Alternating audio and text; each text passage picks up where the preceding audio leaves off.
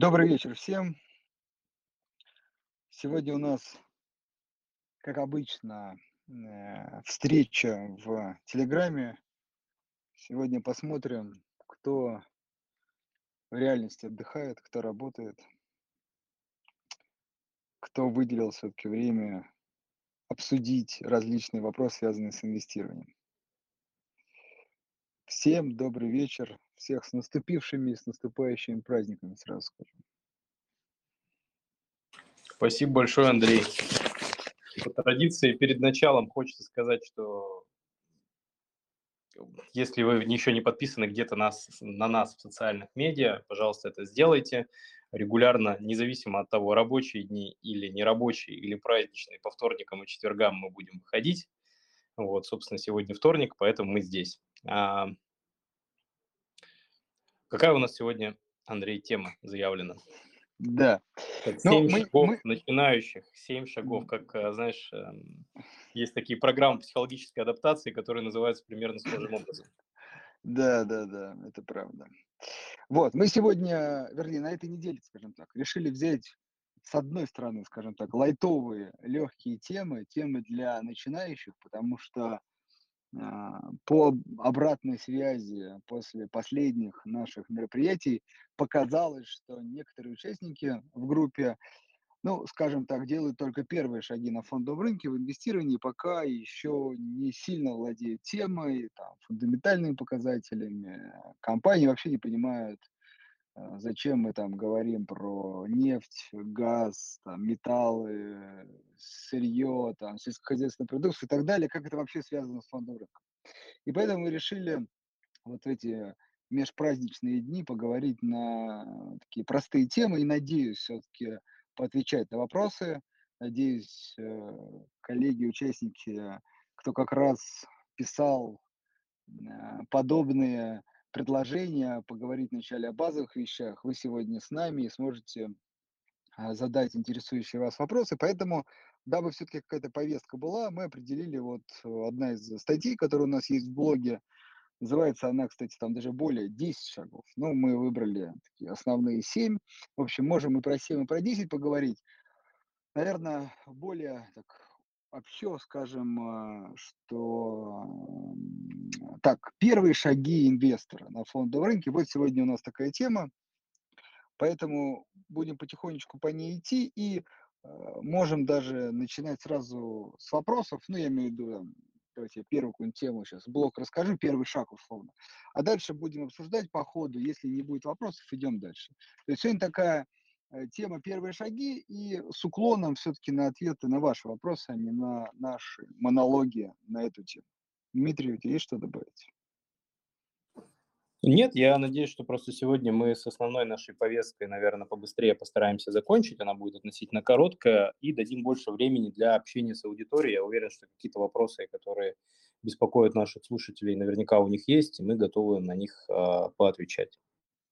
Да, коллегу, коллеги, я вижу уже э, поднятые руки. Давайте буквально я, как и обещал, сейчас минутку скажу про первый шаг, и мы потихонечку пойдем, если такой вот формат. Если будут вопросы, будем лучше на ваши вопросы больше отвечать. Если вопросов нет, то будем по каждому шагу идти, возможно, вопросы будут возникать по ходу. Так, соответственно, согласно нашей градации, а, первый шаг, который мы для себя определили, это, опять же, определитесь с целью. И звучит он так, прежде чем нести деньги на фондовый рынок, нужно понять, зачем это делать. Если вы хотите накопить на пенсию, получать пассивный доход или сохранить деньги с помощью инвестиций, нужно четко сформулировать свою цель на старте и не забывать о ней в будущем. Хорошие цели соответствуют нескольким критериям. Конкретные, измеримые, ограниченные по времени и реалистичные, что, кстати, к фонду рынку имеет особое отношение. А, если окажется так, что для реализации цели нужны нечеловеческие усилия или вложения, то, скорее всего, результата не будет. Слишком амбициозные цели э, чаще всего, к сожалению, недостижимы. А, мы, мы советуем да, отказаться от идеи жить э, на доходы от инвестиций и начинать с простого – Например, с оплаты расходов на связь или накопления на подарки. Небольшие задачи позволяют быстро получить первый результат, и он придаст уверенности в собственных силах. Это такой некий, э, как я скажу, проценти, процитированный мной э, часть э, сегодняшней темы по, по поводу целей. Немножко теперь добавлю от себя. Действительно, очень важно, э, ну, правильно целеполагать ваш, ваши первые шаги на фондовом рынке. Очень часто, к сожалению, люди приходят на фондовый рынок как э, в такое место, иногда как последнее место, иногда место, где они ну, последнее в смысле вот что-то не получается, не там не получается, не там не получается. И вот кажется, что на фондовом рынке а, что-то получится. Это первое. Второе, это когда люди приходят за а, какими-то сверхдоходами. Чаще всего это посыпается такой пудрой того, что нет руководства, нету там, начальства, работа своим умом, а особенно там для мужчин такая заманчивая история. А, Все это создает такую некую ауру такого быстрого обогащ... быстрого и легкого обогащения. То есть быстрые и легкие деньги. Вот часто такая аура создается. И, к сожалению, люди, э, приходя на фондовый рынок с такими ожиданиями, ну, быстро разочаровываются. А, по факту реальность фондового рынка, она проще. Она про то, что как раз а, с большей вероятностью вы уже специалист или состоявшийся специалист, да, то есть там среднее звено или топ-менеджмент, да, то есть люди, которые имеют а, какой-то более-менее или даже уже четко более стабильный доход и э, все деньги не тратят, Э, сказать, не развивают сильно мир потребления, а что-то откладывают или много откладывают. И как следствие появляются сбережения. Ну, деньги, которые не потрачены в прошлом месяце, в прошлом квартале, годе и так далее. И уверен, у таких людей есть э, классический инвестиционный инструмент, как депозит. Это действительно хороший, подходящий под эти цели инструмент. Он простой, понятный, общедоступный. В общем, если говорить, человек еще не погрузился в мир других инструментов, то чаще всего у него есть депозит. А, это здорово, правильно. Для первого шага отлично. Но вот потом, если человек э, начинает задумываться, а можно ли получать больше, чем по депозиту, да, или, например, еще больше, но с какими-то рисками, да, то вот тогда человек действительно а, знакомится с фондовым рынком, или фондовый рынок приходит в его жизнь. А, потому что действительно слово рынок, рынок, да, это место, где что-то можно купить, да, вот, так и фондовый это место, где можно купить два, в первую очередь, два базовых финансовых инструмента. Это акции вернее так лучше, облигации них, облигации и акции. Облигации – это инструмент прям брат, сестра, как я люблю называть, депозит. Очень похоже, это вложение денег на определенный срок под определенный процент. С учетом, а, а, ну давайте так, доходность текущей облигаций сейчас вот надежных, скажем так, крупных и средних компаний до 7, а даже в некоторых вот строители, там Пиклсер, крупнейшие строители, даже до 8 годовых. С учетом ИИС, если будут вопросы, расскажем, но очень кратенько, с учетом индивидуального инвестиционного счета, эту э, циферку можно увеличить еще примерно на 4%. Вот это реальность, текущая реальность. То есть иметь там 10 а, тире там 12% годовых от вложения в облигации крупных надежных компаний с учетом ИИС. У нас мы там даже вебинар по этому поводу делали.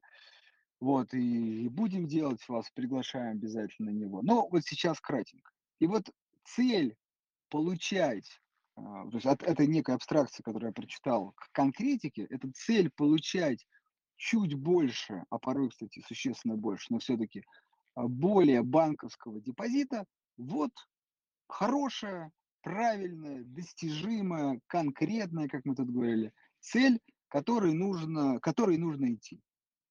А как раз для этого вам нужен фондовый рынок, и как минимум первый его и самый такой а, надежный, может быть, не совсем понятный, но это только вопрос изучения, но надежный, понятный в плане, предсказуемый в плане доходности инструмент – это облигации.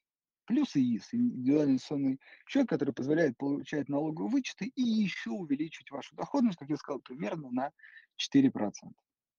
Вот действительно правильная, достижимая э, цель. Теперь предлагаю вопросы. Цель это действительно очень важно. Есть ли у кого-то вопрос по первому пункту нашей повестки? Тут у нас сегодня, кстати, аншлаг практически. Видите, праздники хорошо влияют на желание людей получать новые знания. Добрый вечер. Да, Иван, добрый.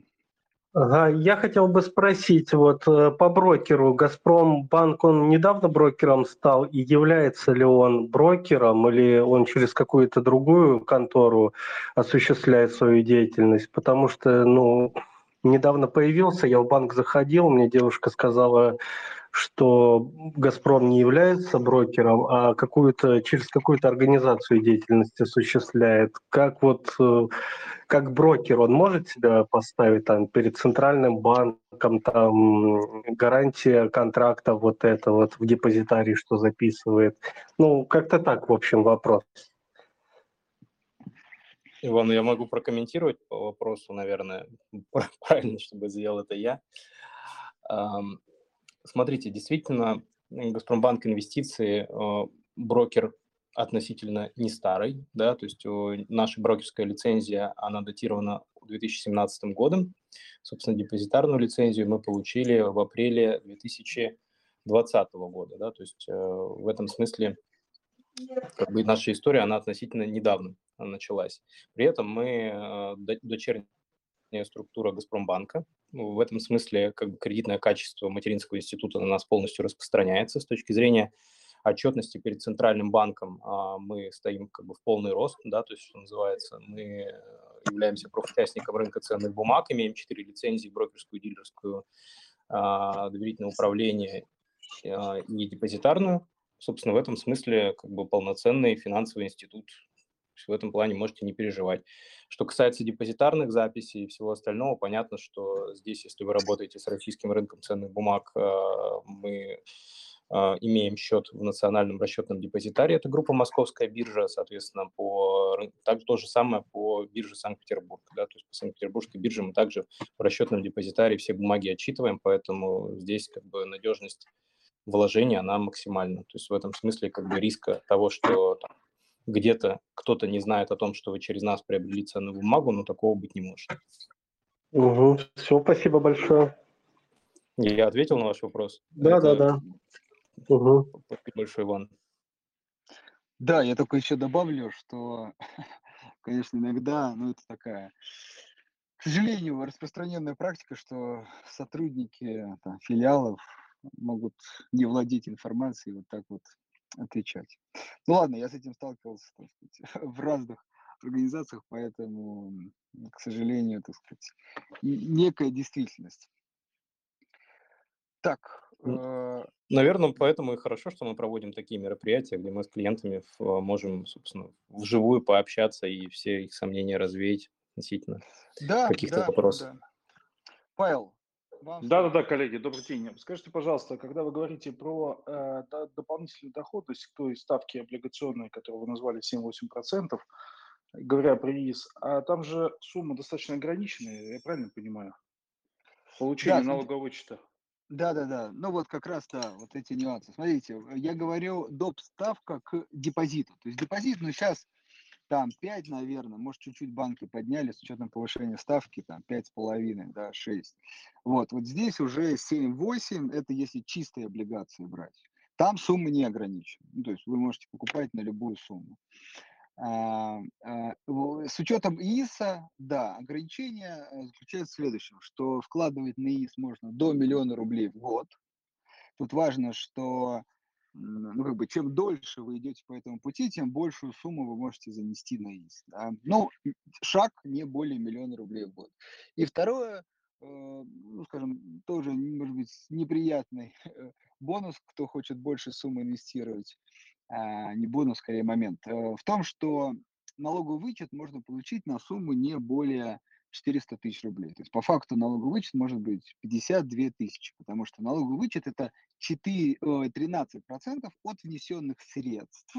При этом средства могут быть до миллиона, но вот больше 52 тысяч, то есть миллиона можно было рассчитывать 130 тысяч вернуть назад. И то есть это доп. доход. Вы вложили, давайте смысл, да, чуть-чуть. Вы вложили миллион рублей, купили облигации с доходностью 7 годовых. Значит, 70 тысяч получите по итогам года. И плюс еще 13% можно было бы вернуть, получить от государства за счет ранее уплаченных вами налогов, плюс 130 тысяч. И в первый год это вообще могло быть целых 20% годовых, то есть 200 тысяч. Почему все-таки мы не говорим про 20 годовых? Потому что эта сумма как бы разделяется на 3 года и не должна существовать не меньше 3 лет. Вот, поэтому если 13% поделить на 3, это вот и есть 4 и 3%, о которых я говорю. Так вот, к сожалению, вернуть 130 тысяч невозможно в течение года. Вернуть можно 52 тысячи, поэтому э, вот та повышенная доходность, давайте уточним, вот правильно Павел задал вопрос, она возможна при сумме инвестирования до 400 тысяч. Сверх 400 тысяч будет исключительно э, доходность облигационная, которая уже на 1-2% выше, э, чем по депозиту. Вот надо, да, уточнить этот вопрос. Павел ответил? Да-да, спасибо большое. Да, и соответственно... Еще я бы отметил да. такой момент, Андрей, да, что есть же ИИС разных типов, да, есть где с налоговым вычетом, а есть где освобождение от уплаты налогов по итогам, соответственно, периода. И тут важный момент, что у вас должна быть налоговая база, именно вы должны быть плательщиком налогов на доходы физических лиц, потому что именно из него рассчитывается этот налоговый вычет.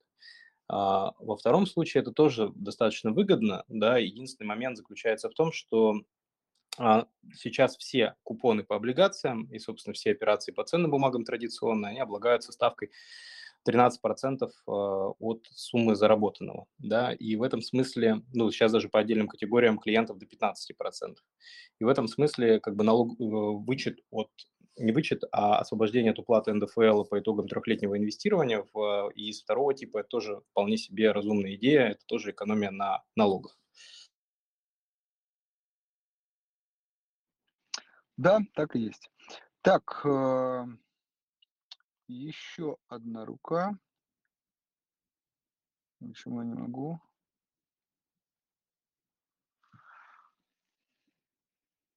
Так. Э, да, спасибо. Вопрос да, вот, просто да, немножко.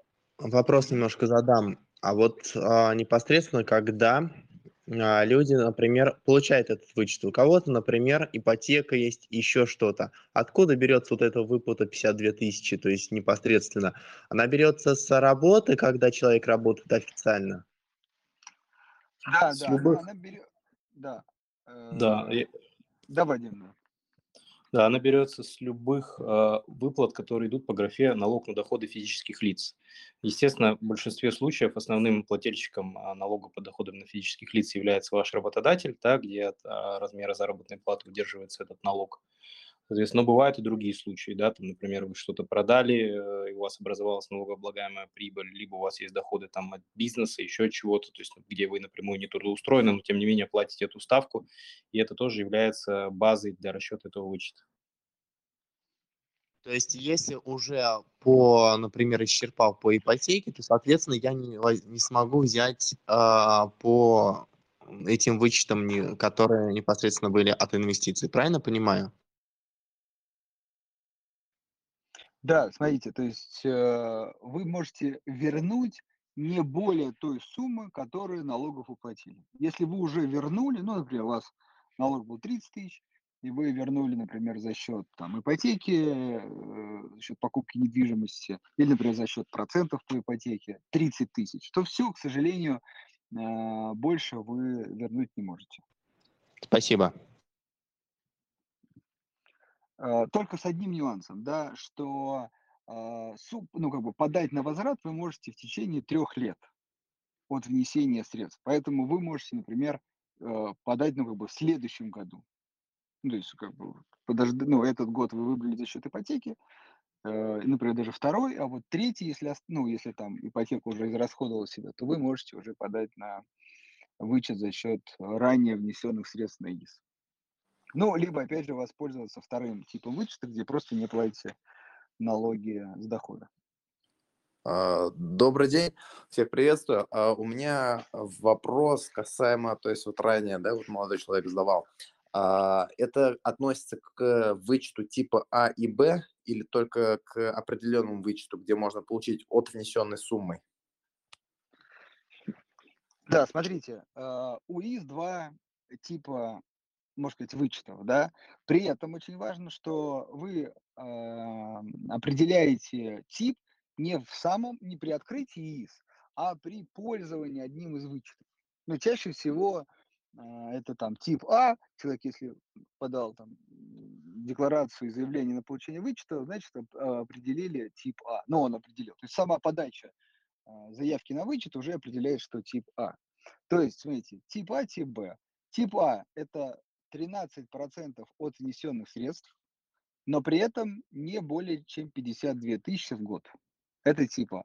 Тип Б – это э, вы не уплачиваете налог на доходы по операциям на счете ИС. Вот, то есть что-то купили, что-то продали, получили прибыль, прибыль должна, э, должны уплатить 13%, но вы не платите.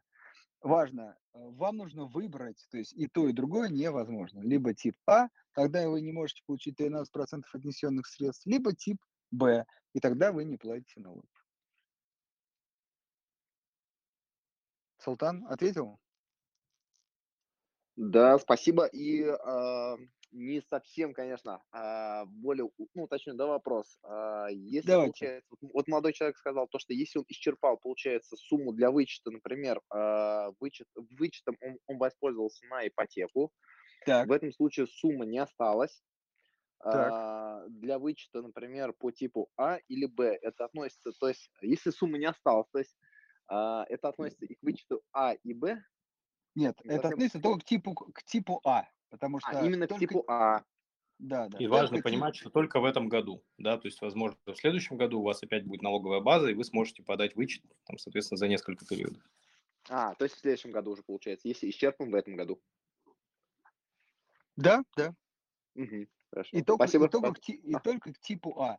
То есть Только... тип А, еще раз, когда вы что-то возвращаете, да, у налоговой, то есть ранее платили, возвращаете, а тип Б, когда просто не платите, да, то есть тут вы ничего, ну, как бы, и ну, не возвращаете, вы просто не платите налог на доходы физических лиц, хотя там есть нюанс, чтобы только всех не запутать, можно, ну так бывает, что не бывает, а купоны приходят на ИС уже очищены от налогов. Если вы впоследствии выбираете тип Б, вы можете их вернуть а, ну, потому что при выплате купонов там брокер не знает, какой у вас какой тип ИС вы выплатите, э, выберете, да, поэтому он удерживает, вот, но это можно вернуть впоследствии, если вы выберете тип Б. Так. Спасибо. Екатерина.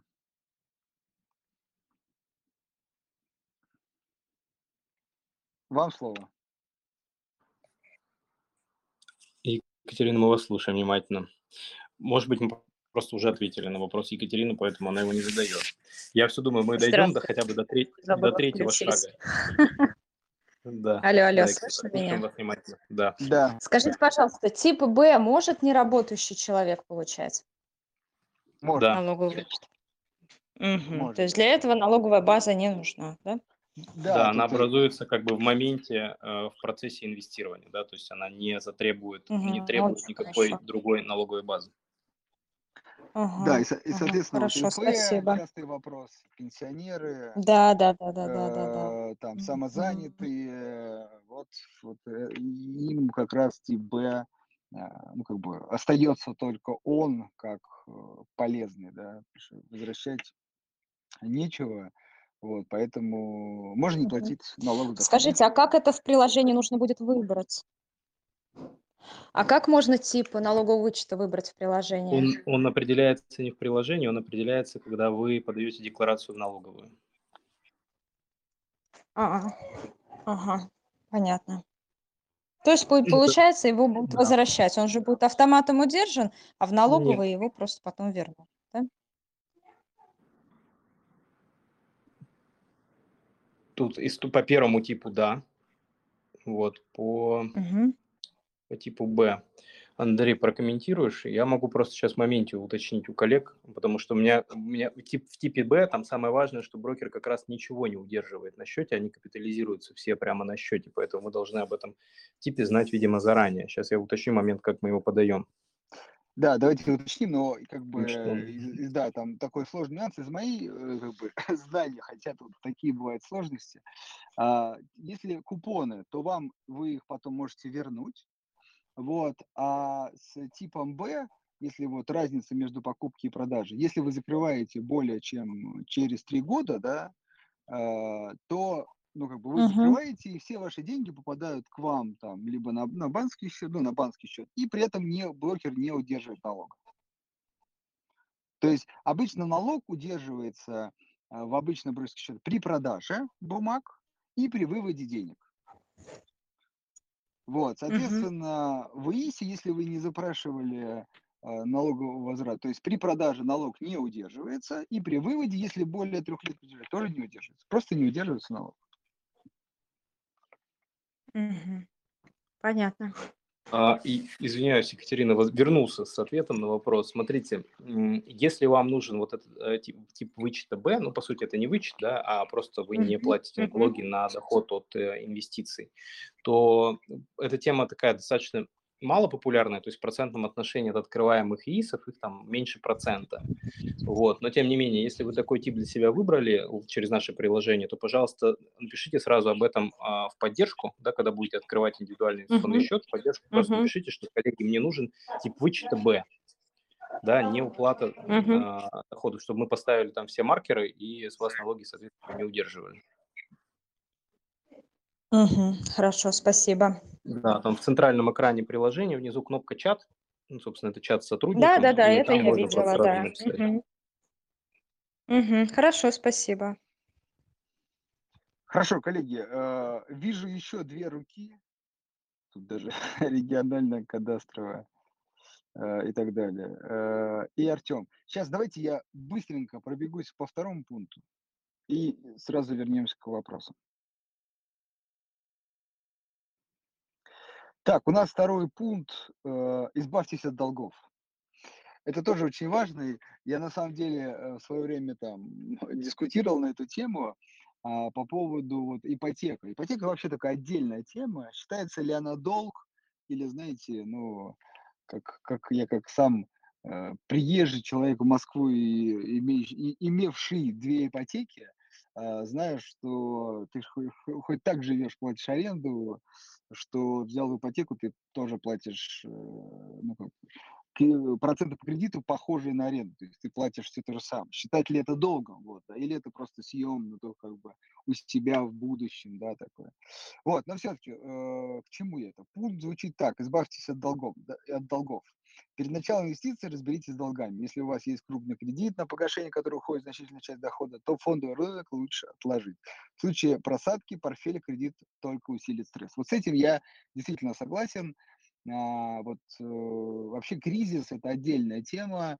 Май, это, прошлое, май, майские, апрельские, апрельские наверное, события прошлого года, я думаю, многие помнят, даже кто сейчас делает первые шаги, про это слышали. Действительно, при падении акций и кризисах, а это совместные э, процессы, а, действительно, человек очень сильно переживает, эм, ну как, эмоции там зашкаливают, и сохранить хладнокровие очень сложно. А если при этом есть еще э, платеж по кредиту, то становится еще сложнее. Поэтому вот все-таки я бы ипотеку за скобками оставил, но базовые там потребительские кредиты, да даже автокредиты, это все-таки история про а, то, что желательно сократить, ну или закрыть в идеальном случае, прежде чем приходить на фондовый рынок. Но опять же, при инвестировании скорее а, в акции эта история. В облигациях, особенно на ИСе, особенно коротких облигаций, я тут совсем не вижу проблем. А, ну, особенно при, там, опять же, той же ипотеке. Ну, а, здесь, да, немножко со стороны так прозвучит, э, э, как это, такой религиозный посыл, избавьтесь от долгов, да, осталось понять как.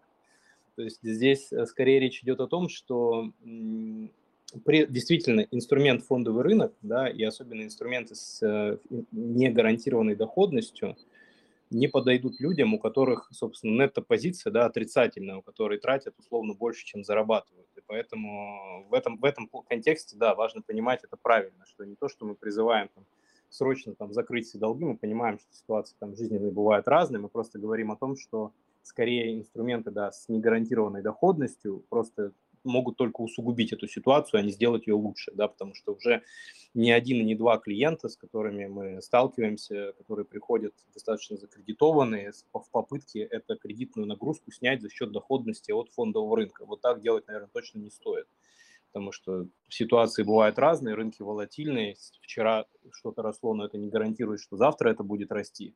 За исключением таких инструментов консервативных с фиксированным доходом, это все равно риск, да, и эту ситуацию может там в моменте только ухудшить, если есть какой-то понятно, ну, есть какой-то достаточно большой отрицательный остаток за плечами.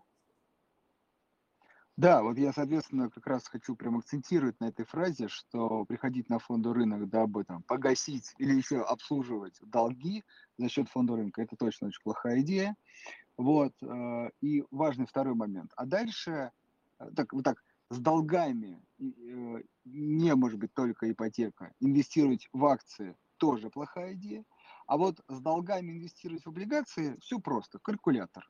Если ваше вложение в облигации плюс ИИС вам приносит больше, нежели чем бы вы, например, даже направили на там, погашение кредитов, тогда это разумное действие. Вы зарабатываете в этом случае больше чуть-чуть, да, насколько-то. Если меньше, ну тогда сам Бог велел э, погасить кредит. Ну, например, просто потребительский кредит, там, я думаю, выше 15 годовых, ну уж никакие вложения в облигации плюс ИС не окупят. Да, вот тут вот просто даже математика не сходится. А, еще раз, в акции нет, в акции нужно инвестировать только свободные денежные средства, без кредита за скобкой ипотека. В облигации, ну, сравните платежи по кредиту с доходами по облигациям плюс ИС. И порой иногда действительно это бывает положительная история, но чаще всего лучше действительно кредиты закрыть. Это второй пункт. Итак, определились с целями, получать доход больше банковского депозита. Второе, желательно приходить сюда не обремен... человеком, не обремененным долгами. Так, э, была рука. Вот. Мы, мы будем устраивать сессию вопросов и ответов после каждого шага от, от Андрея. То есть я надеюсь, что мы доберемся хотя бы до четвертого. До четвертого. А, региональное ну, кадастровое агентство что-то хотело у нас спросить. Я вот все пытаюсь понять, что. Да. А, алло. Добрый, да. добрый вечер. Здравствуйте. А, извините, что с рабочего. Алло, алло. Да, да, да, да мы вас слышим. Мы теперь будем знать про региональное кадастровое агентство. Да, да, да, извините, что да, с рабочего аккаунта просто ну, не заведен. А вопрос такой, подскажите, пожалуйста, как вот а, нам в России инвестировать в индекс S&P 500? Есть ли у нас возможность напрямую покупать акции? Ну, а, да, я, наверное, вопрос понятен, коротко на него отвечу. Ситуация зависит от того, являетесь ли вы квалифицированным инвестором или нет. Да, то есть, если вы являетесь квалифицированным инвестором, значит, вы можете покупать иностранные ценные бумаги, которые в том числе не торгуются на российском фондовом рынке. И тут в этом смысле для вас все пути открыты. Вы можете выбрать ETF а, западный, где, собственно, представлен как раз вложением в S&P 500 и с минимальной ошибкой исследования и с минимальными комиссиями. Единственное, что я могу попросить вас микрофон выключить, а то есть фоновый шум. Спасибо большое.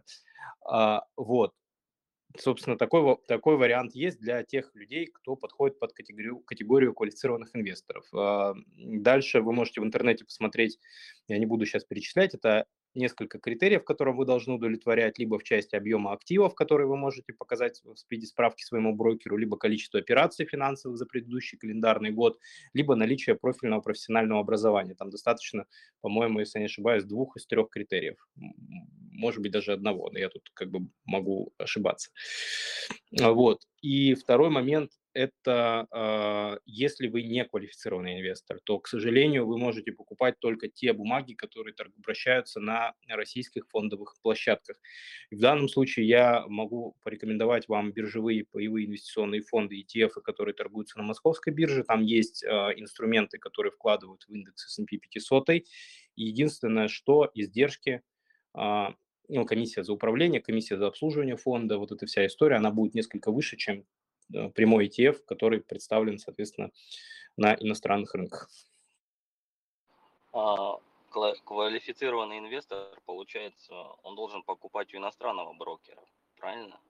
А, Не обязательно. Он может а купить это и у российского, который дает такой доступ. То есть российский э, не будет зависеть от иностранного брокера, получается? Ну, или он как, э, у него будет доступ на американскую биржу? Угу. Ну, в России есть, да, есть несколько брокеров, которые имеют собственно, прямой выход на американские площадки, то есть у них самостоятельная лицензия для операций на этих рынках есть. Есть те, кто работают через прайм брокеров, то есть у которых есть обслуживающий иностранный брокер, через которого совершаются операции на фондовых, не российских фондовых площадках. Вот, собственно, тут дальше вы просто... Я вот, угу. Я вот недавно читал, что Interactive Broker, в принципе, крупные брокеры, они отказались от э, обслуживания, ну там, помощи российским брокерам. Такое вроде было. Какая да. гарантия? Какая гарантия, что у других брокеров не произойдет такое же? Ну, в общем-то, как бы такие риски, они рынку присущи, наверное, да, там, в текущей ситуации, но честно скажу, что среди всех брокеров, которых я знаю, там сетап на иностранные рынки через Interactive Brokers был единиц.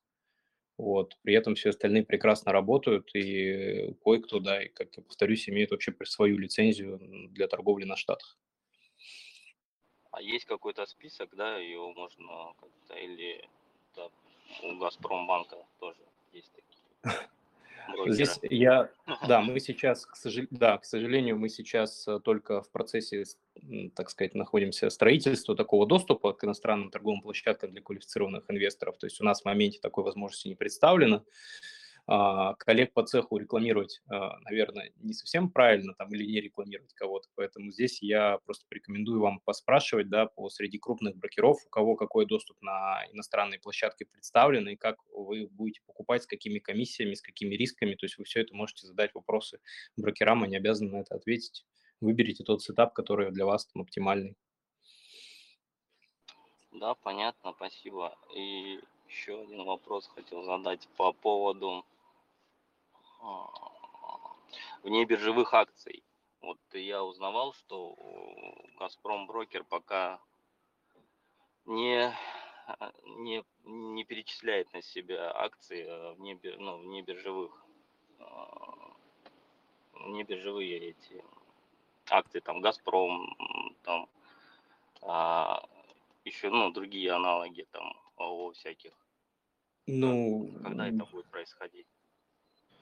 Смотрите, а, давайте там тоже по порядку. Вот с точки зрения там названных компаний, они все имеют прекрасное там биржевое обращение. То есть э, компания «Газпром» торгуется на московской фондовой, на московской бирже, э, собственно, там большинство, наверное, там 99% всего, что есть крупного и что имеет смысл рассмотреть покупки, оно имеет все-таки биржевое обращение. Есть отдельные какие-то внебиржевые э, очень маленькие компании, вот, но тут действительно мы как бы такой сервис не оказываем, потому что мы все-таки брокер цифровой, да, и для нас важно, чтобы эта бумага учитывалась корректно в депозитарии, по ней была там оценка, желательно, чтобы она была ликвидная, чтобы клиент всегда ее мог купить, мог продать. Именно с точки зрения там услуг кастодиального учета, да, учета в депозитарии какой-то позиции, мы для себя такого бизнеса пока не видим, то есть мы это не делаем. Вот. Если есть какая-то конкретная бумага, которую бы вы хотели рассмотреть к покупке, а, давайте про нее поговорим. Я вам скажу, там, биржевая она, не биржевая, как она действует. Ну, то есть, что хочется сделать, я просто пытаюсь понять. И вот есть, например, вот есть, например, не биржевая акция газораспределения Воронеж. А, ОАО. У нее за 2020 год 6 а, миллиардов, что ли, по балансу прошло. Угу. А, и очень много брокеров, а, вот кроме Финам, насколько я узнавал, а, не могут этот, ну, переводить ее ну, на свой счет. ну, на депозитарий. Мгм. Ну, здесь я думаю, что вам имеет смысл на самом деле сам банк, да, Газпромбанк, мы все-таки дочерняя структура Газпромбанк Инвестиции, цифровой брокер. У Газпрома, а, у Газпромбанка есть э, собственный большой депозитарий, они могут учитывать очень разные активы. То есть если задача просто зачислить его на депозитарный счет и там его похоронить, то я думаю, что Газпромбанк в состоянии это сделать самостоятельно. Просто обратитесь в отделение с этим вопросом, и коллеги вам помогут. Просто мы конкретно, да, это электронный цифровой брокер и там, дочернее подразделение, которое вот таким типом бизнеса занимается. Поэтому мы для себя вот, ну, в своем депозитарии такие вещи не учитываем. Хорошо. Понятно, спасибо. Да, давайте пойдем дальше. Я ви- вижу поднятые руки. Сейчас э, дам с удовольствием слово, но давайте еще один пункт зачитаю, чтобы мы действительно успели побольше.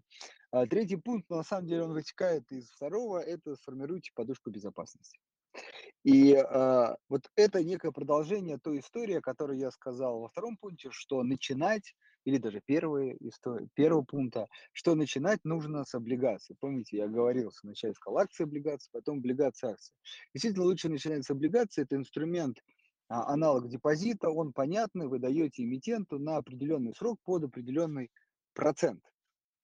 И э, когда часть ваших э, сбережений начальная сформирована в этих инструментах, и еще плюс ИИС, да, как мы уже определили, а, в этом случае вы получаете вот ту самую повышенную доходность, но очень важно, в случае кризиса краткосрочные облигации, надо сказать, снижаются, но для краткосрочных это до года, до двух.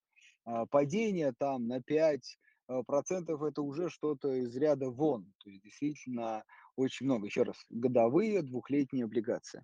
Поэтому в этих инструментах вы, ну, будет, может быть, некий нерв, да, а, но если вы его изучите, поймете, что он ограничен в падении, например, в отличие от акций. Соответственно, ну, ничего страшного, нужно подождать год-два, эмитент выкупает по номиналу, чаще 1000 рублей, плюс вы получаете свои проценты, и в этом случае вы спокойны. То есть сформировать подушку, чтобы она была, чтобы, опять же, в случае кризиса а, вам понадобятся деньги, не бежать там продавать акции, как, к сожалению, многие делают. Вот, у вас будут облигации, и тут как бы две вещи. С одной стороны, это и подушка, с другой стороны, стороны, я уже сразу говорю, куда желательно эту подушку инвестировать, чтобы не хранить просто. Ну, подушка не предполагает деньги дома, да, или э, там в ячейке или еще что-то. Есть, опять же, рублевые облигации, которые позволяют вам эту подушку хранить.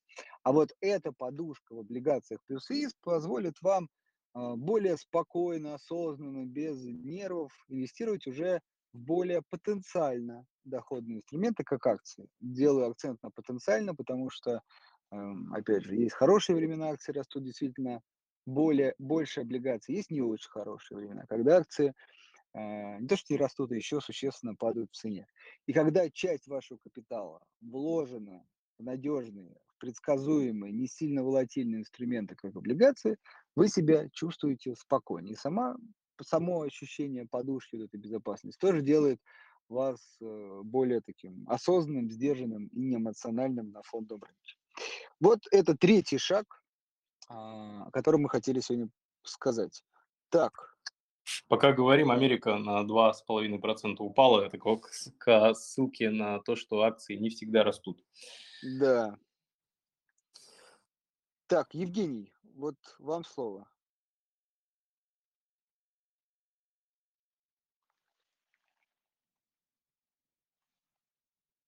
Евгений. Э, э, так. Ну, хорошо. Я... Если еще вопросы, и пока вы отвечаете на этот вопрос, я, с вашего позволения, э, ну, продолжу, да? Алло? Мне нравится... Да, Евгений? Нет, это Артем. Артем, тогда вам слово. Да, у меня будет такой коротенький двойной вопросик. Э, недавно было IPO Сигежи. Вот, и я вот смотрю за динамикой, не произошло э, значительной просадки стоимости акции. Правильно ли я понимаю, что значит э, оценена компания э, реально?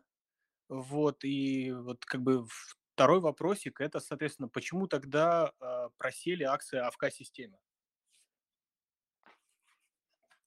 смотрите, по поводу Сигежа, ну, мы очень много а, времени и сил а, инвестировали в эту историю, да, с точки зрения, ну и Газпромбанк был андеррайтером по выпуску это, этих акций, и, соответственно, мы помогали нашим клиентам участвовать в IPO.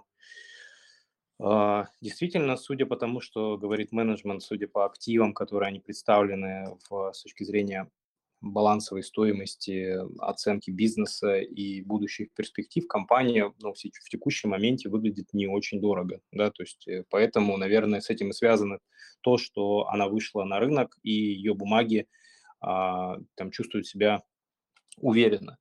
Вот. Единственный момент э, еще заключается в том, что ну, по-прежнему после IPO да, есть э, какой-то достаточно такой отложенный спрос на эти акции. Те, кто хотел, ну, там, присматривался, не участвовал. То есть это, возможно, еще поддержка там, тех людей, которые покупают бумагу после IPO, и, там, и это хорошо в целом.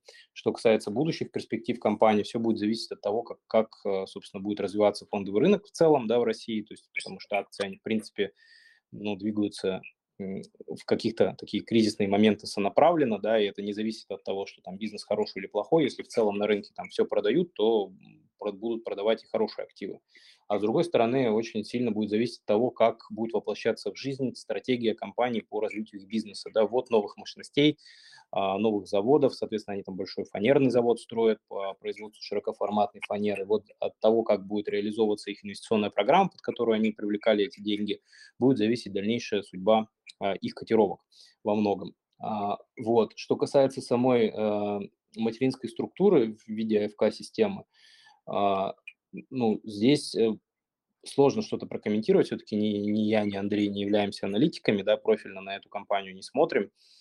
А, Мое мнение просто, что это всегда был некоторый холдинг, да, состоящий из группы активов. Его оценивали, соответственно, по определенному объему активов, который в него входил, да, по их оценке, ну, по их рыночной стоимости. Там ключевой актив – это МТС, напомню, его дивидендные потоки. Сейчас, соответственно, с тем, что они продали часть бизнеса, все-таки а, совокупно, да, и при этом как бы их доля, она чуть уменьшилась, все деньги, которые Сигежи привлекла, она засунула обратно в бизнес, поэтому понятно, что как бы кажется, что на, там, на оценку активов это сильно сказаться не должно. Вот. Почему бумага проседает в моменте, мне сложно сказать. Может быть, Андрей, у тебя есть какие-то идеи? Да, ну, во-первых, к сожалению, не знаю, к счастью, комментировать там, краткосрочные колебания цен на акции – это вообще не, благо, не благодарное дело. Ну, кто-то продает, кто-то покупает. Вот Америка падает, и это падает. Ну, то есть это очень маленький период, вот, то, что вы назвали, чтобы делать какие-то осознанные там, выводы о том, что хорошо или плохо. Вот, поэтому, наверное, тут, к сожалению, ничего, не могу ничего прокомментировать вот так. Ясно, спасибо большое. Так. Э... По-прежнему хрустальным шаром не обзавелись, как бы, извините. Да, да, да. Так, э, вот, да, Султан. Да, еще раз здравствуйте. А, я хотел бы уточнить по поводу поступлений а, дивидендов по американским акциям и представления декларации в налоговую. А, правда ли, что в налоговой есть пробелы, а, а, что подразумевает, да, то есть налоговая не может отследить получил ли я дивиденды от американских акций. Правда ли это? Ну, сейчас... да, да, Вадим. Тут надо понимать, где у вас открыт счет. Мы говорим про российского брокера или про иностранного? Да, российский брокер. Соответственно, а э, платежи эти зачисляются на брокерский счет, правильно я понимаю? Да, да, все верно. А, соответственно, тогда они, смотрите, там какая схема, да, там зависит от того, подали ли вы справку своему брокеру, заполняли ли вы ее, называется W8BAN. Ранее а, заполнял, но ее а, уже потом, получается, я ее отменил. Угу. Смотрите, тогда, ну, потому что дивиденды, как и, в принципе, и купоны, да, и все платежи, которые происходят не от результата сделок купли-продаж, да, а от самого эмитента приходят, они идут уже очищенными от налога. Ну, то есть в данном случае купоны приходят без 13%, американские дивиденды приходят либо, а, соответственно, по-моему, 20%, если я правильно помню, 33% уплачивается. 30, 30 удерживает, получается, должен удержать да. брокер, а 3% я должен сам уплатить. Да. Нет, смотрите, там другая немножко схема. Там 30% удерживается, если вы эту справку как раз не подавали, да, тогда да, да, да. по умолчанию удерживается 30%. Если вы же справку подали, удерживается 10%. И именно поэтому вы должны эту разницу в 3% уплатить самостоятельно. Угу. Вот.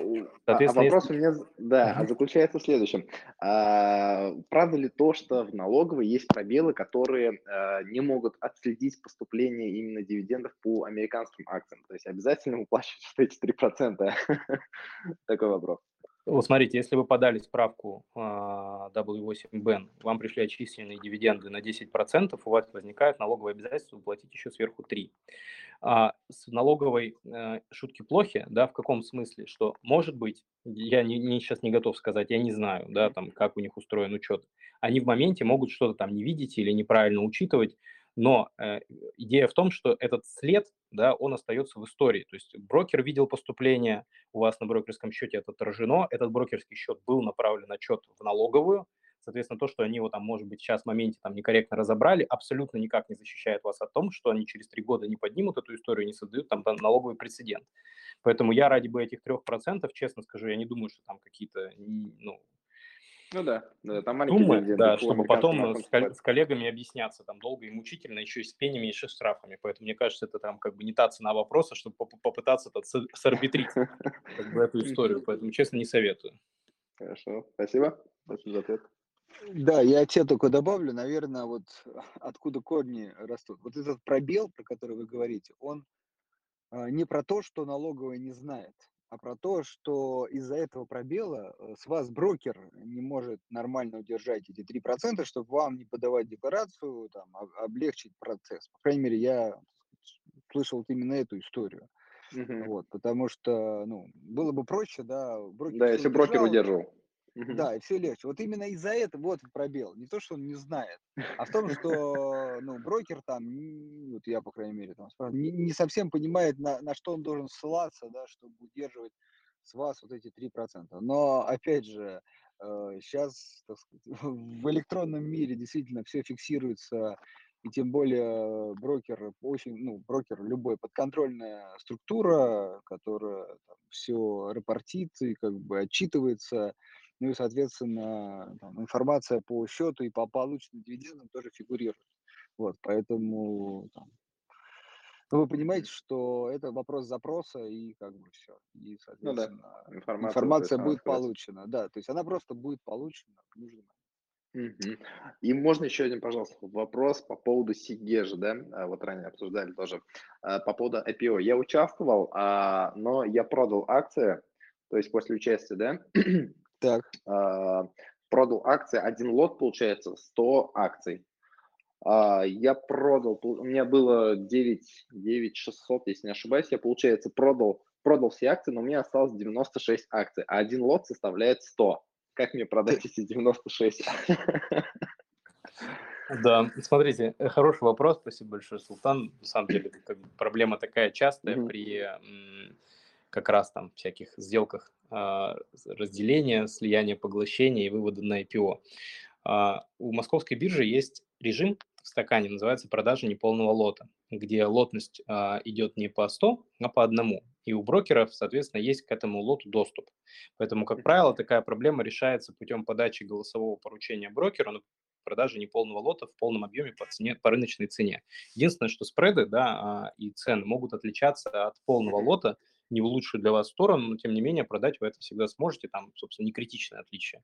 Поэтому просто обратитесь к своему брокеру и скажите, потом продай мне неполный лот, дружище. А, то есть вот в стакане, получается, поймать цену я не смогу самостоятельно, нужно будет позвонить все-таки на да, горячую вы, линию и да, оставить поручение. Да, да, да. К сожалению, неполные лоты подаются, как правило, так. Я не видел реализации электронного mm-hmm. механизма этих стаканов.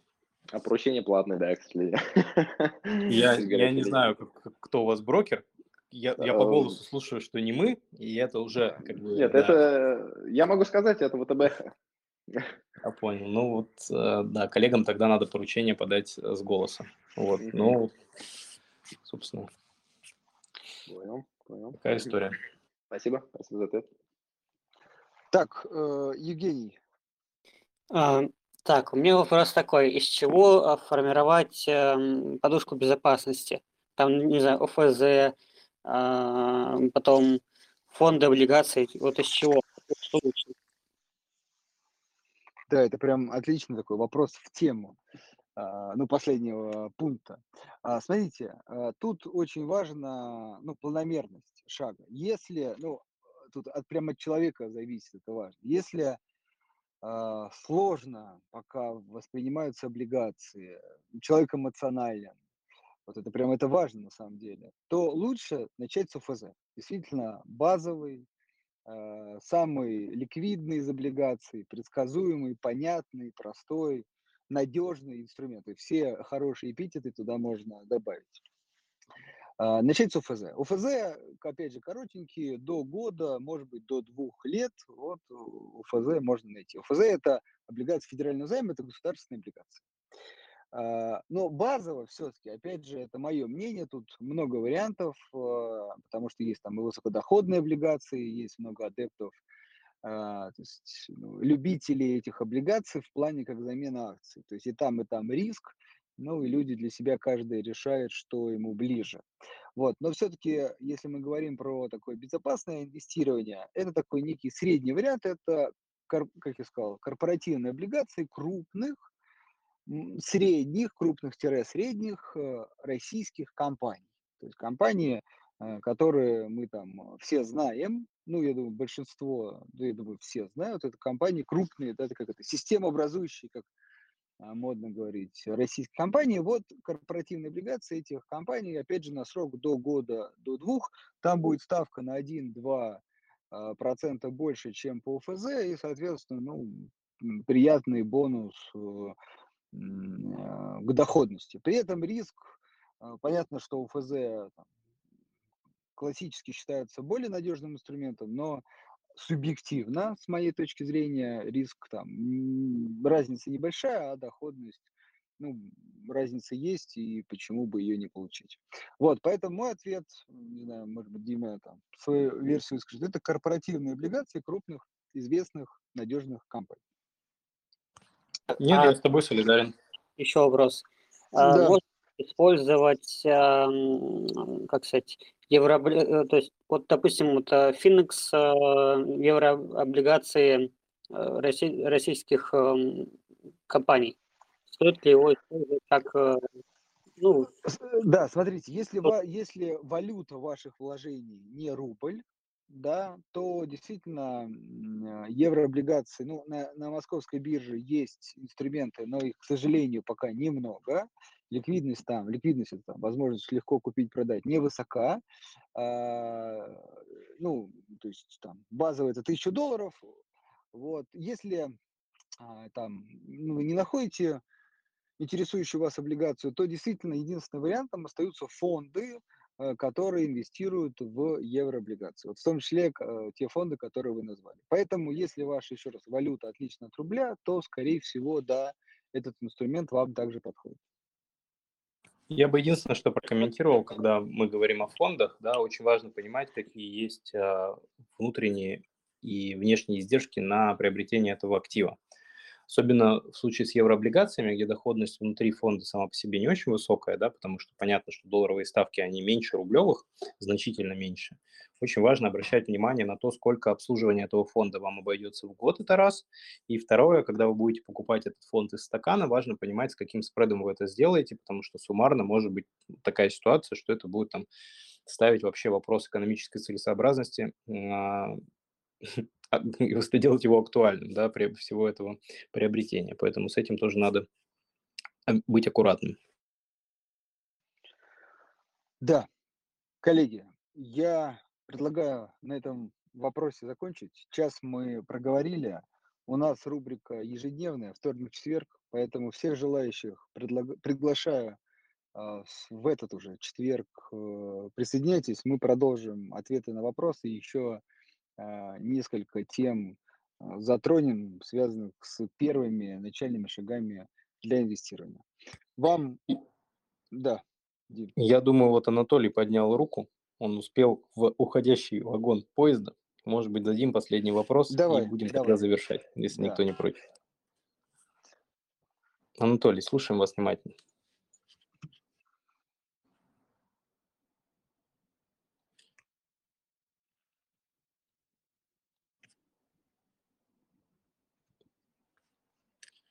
Анатолий, услышав мои финальные слова, Да, разочаровался в, а, в разочаровался. вопросе, да. Вот А, тут Ольга, Ольга, да, да. Оль- место Оль- Анатолия пусто не Ольга, да, бывает. зацепилась, зацепилась за Анатолия. Здравствуйте. Я на начало не попала, тысячу извинений, но меня интересует такой вопрос. Я хочу перевести свои облига... э, акции с демо-счета на брокерский счет. Как мне это сделать? Подскажите, пожалуйста, будьте любезны. Ольга, это прекра- прекрасный вопрос. А, Ну, вы понимаете, что на демо-счете это не настоящие деньги, да, то есть для того, чтобы на настоящем счете заиметь те же самые позиции, вам нужно туда зачислить деньги и просто купить их. Вот, и тогда у вас будет позиция такая же, как и на демо-счете. Но так, чтобы превратить виртуальные деньги в реальные, мы так, к сожалению, пока не умеем.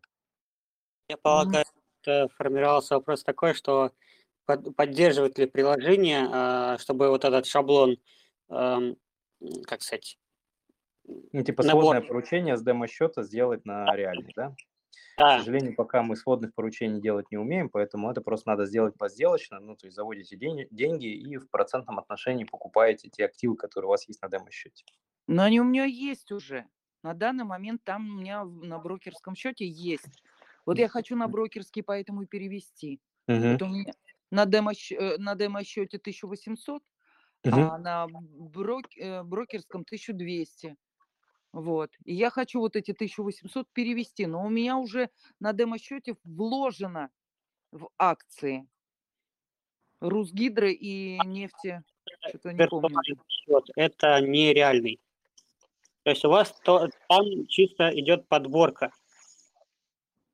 Да, Да, давайте, да, спасибо мы сейчас большое. ответим. О, да, да, Ольга, смотрите, а, ну, то есть демо-счет – это все виртуально, да, то есть это как бы не настоящее, да, Я это вот. поняла. Да, соответственно, если вы хотите на реальном счете то же самое, то надо завести ту же реальную сумму денег и там же проделать, проделать те же действия, купить бумаги, но уже за реальные деньги. И тогда у вас будет, можно сказать, аналог а, виртуального счета на реальном счете. Но скажите, пожалуйста, а если у меня, ну вот э, демо-счет-то есть и, и хай будет или как? Лучше не надо, чтобы он был, этот демо-счет? Или Не, не, то есть у нас в этом плане в приложении поддерживается много демо-счетов, поэтому, пожалуйста, пусть он живет своей жизнью, вы можете туда купить какие-то активы, просто за ними следить, чтобы это было удобно, а на реальный счет купите то, что посчитаете нужным, там все, не все, частями, то есть как, как вам удобно. В этом плане как бы можно иметь много счетов. И реаль, ну, соответственно, и реальных, да, можно иметь и брокерский, и индивидуальный инвестиционный счет, то есть как минимум два, и демо-счетов мы поддерживаем, по-моему, до пяти штук. Мгм. А, тогда ди- дивиденды, тогда в этом брокерском счете будут купоны, дивиденды. Я могу это получать или не будет этого всего там? А, Смотрите, у нас сейчас есть э, техническая проблема, связанная с учетом дивидендов и купонов на демо-счетах, да, потому что эти активы, они приходят не с фондового рынка, да, а напрямую от эмитента, и на- нам надо уметь отслеживать эту историю для того, чтобы реплицировать ее на демо-счетах. Мы сейчас этим занимаемся. А на реальном счете, конечно, то есть вы все получите, все, что, все, что компания платит по бумаге, все зачисляется на брокерский счет. И дивиденды, и купоны. Спасибо огромное, спасибо. До свидания. Всего вам доброго, до свидания. Да, я пока Ольга задавала вопрос, у меня такой родился слоган, мне кажется, он подходит э, нашей группе, что а, мы не заканчиваем, мы на самом деле все только начинаем. Э, Да. Поэтому в следующий четверг ждем вас с новыми вопросами и будем продолжать изучать и осваивать фондовый рынок вместе. Спасибо вам. Да, больш- спасибо большое, что в эти нерабочие дни нашли время для того, чтобы нас послушать, и будем ждать вас очень в четверг. А, доброго. Дмитрий, А- Андрей, а, не отключились еще?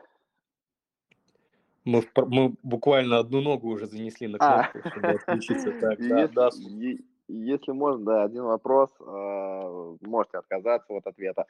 А, э, Какие мысли у вас есть по поводу Яндекса и Мейла? То есть Mail ушел в просадку на глубоко достаточно, то есть как он вышел только на рынок. Вот. Мгм. Что думаете по этим бумагам? А, Да, это, это, это вопрос в, в конец. Смотрите, очень кратенько. Предлагаю все-таки на четверг перенести обсуждение, если хотите, поподробнее поговорим. А, Яндекс э, прекрасная, хорошая компания, растущая, и главное, что в отличие от Мейла генерит доход, но мне кажется субъективно, что дороговато. Да? Мгм. А, Mail все то же самое, но пока ее, ее, если говорить про компанию, проекты а, ну, не конвертируются в доход, и даже сама компания это признает, и говорит, что мы активно там инвестируем, смотрим, ищем, изучаем, тратим на это деньги, и вот тут уже ставка на то, что в какой-то момент, гарантии никто дать не может, э, вот это вот симбиоз множества проектов начнет генерить и в том числе и чистую прибыль. И тогда, конечно, это скажется на котировках. А, Может быть, сейчас вот такая коррекция как раз связана с тем, что инвесторы, те, которые когда-то давно инвестировали и ждали, устали ждать и выходят. Новые инвесторы, ну, должны заходить с новыми надеждами. То есть Яндекс это дорого, и если покупать, то на очень долгосрочный период, ну, вы так, знаете, лет на 10 говорите, Мгм. считаю, что текущая дороговизна окупится будущими прибылями. Вот. э, Mail– это ставка на то, что проекты начнут генерить прибыль, и тогда покупать. Если в этом есть сомнения, покупать не стоит. Я бы еще посоветовал по мейлу, есть хороший на канале нашего друга с Андреем а, Вредного инвестора, есть такой на YouTube канал, там есть прожарка компании Mail.ru, там достаточно подробно описан состав их активов, то есть я, честно скажу, я даже для себя там очень много нового узнал, и в том числе там Прошу прощения, э, а, у меня, у меня оборвалось. Э, Где можно посмотреть, сказали? Есть на YouTube канал, называется Ага. Вредный инвестор. Ну А, вот, ага. э, и на нем, собственно, есть прожарка компании Mail.ru, и там а, встреча с менеджментом, собственно, описание структуры активов, доходной расходной части. То Мгм. есть там я даже для себя очень много про компанию узнал. Если интересно в эту историю закопаться, начните вот с этого видеоролика. Очень хорошо сделано, очень понятно. И самое главное, там а, вы поймете, за счет чего компания планирует а, увеличивать доходную часть, да, и, и сможете себе ответить как бы вместе с, ну, там, честно, верите вы в эту историю или нет. Вот. И дальше будет от этого, мне кажется, зависеть, будете вы дальше копать туда или нет. Мгм. Ну, учитывая, что технологический сектор сейчас, в принципе, перегрет, э, ну да, лет пять, наверное, ждать придется. Хорошо. Все. А Тогда вот, теперь а уже вот точно это, всего доброго. да, а вот это уже покажет время. Да, Да. всего доброго. До свидания. До Да. свидания. Спасибо большое. Всего доброго. До свидания.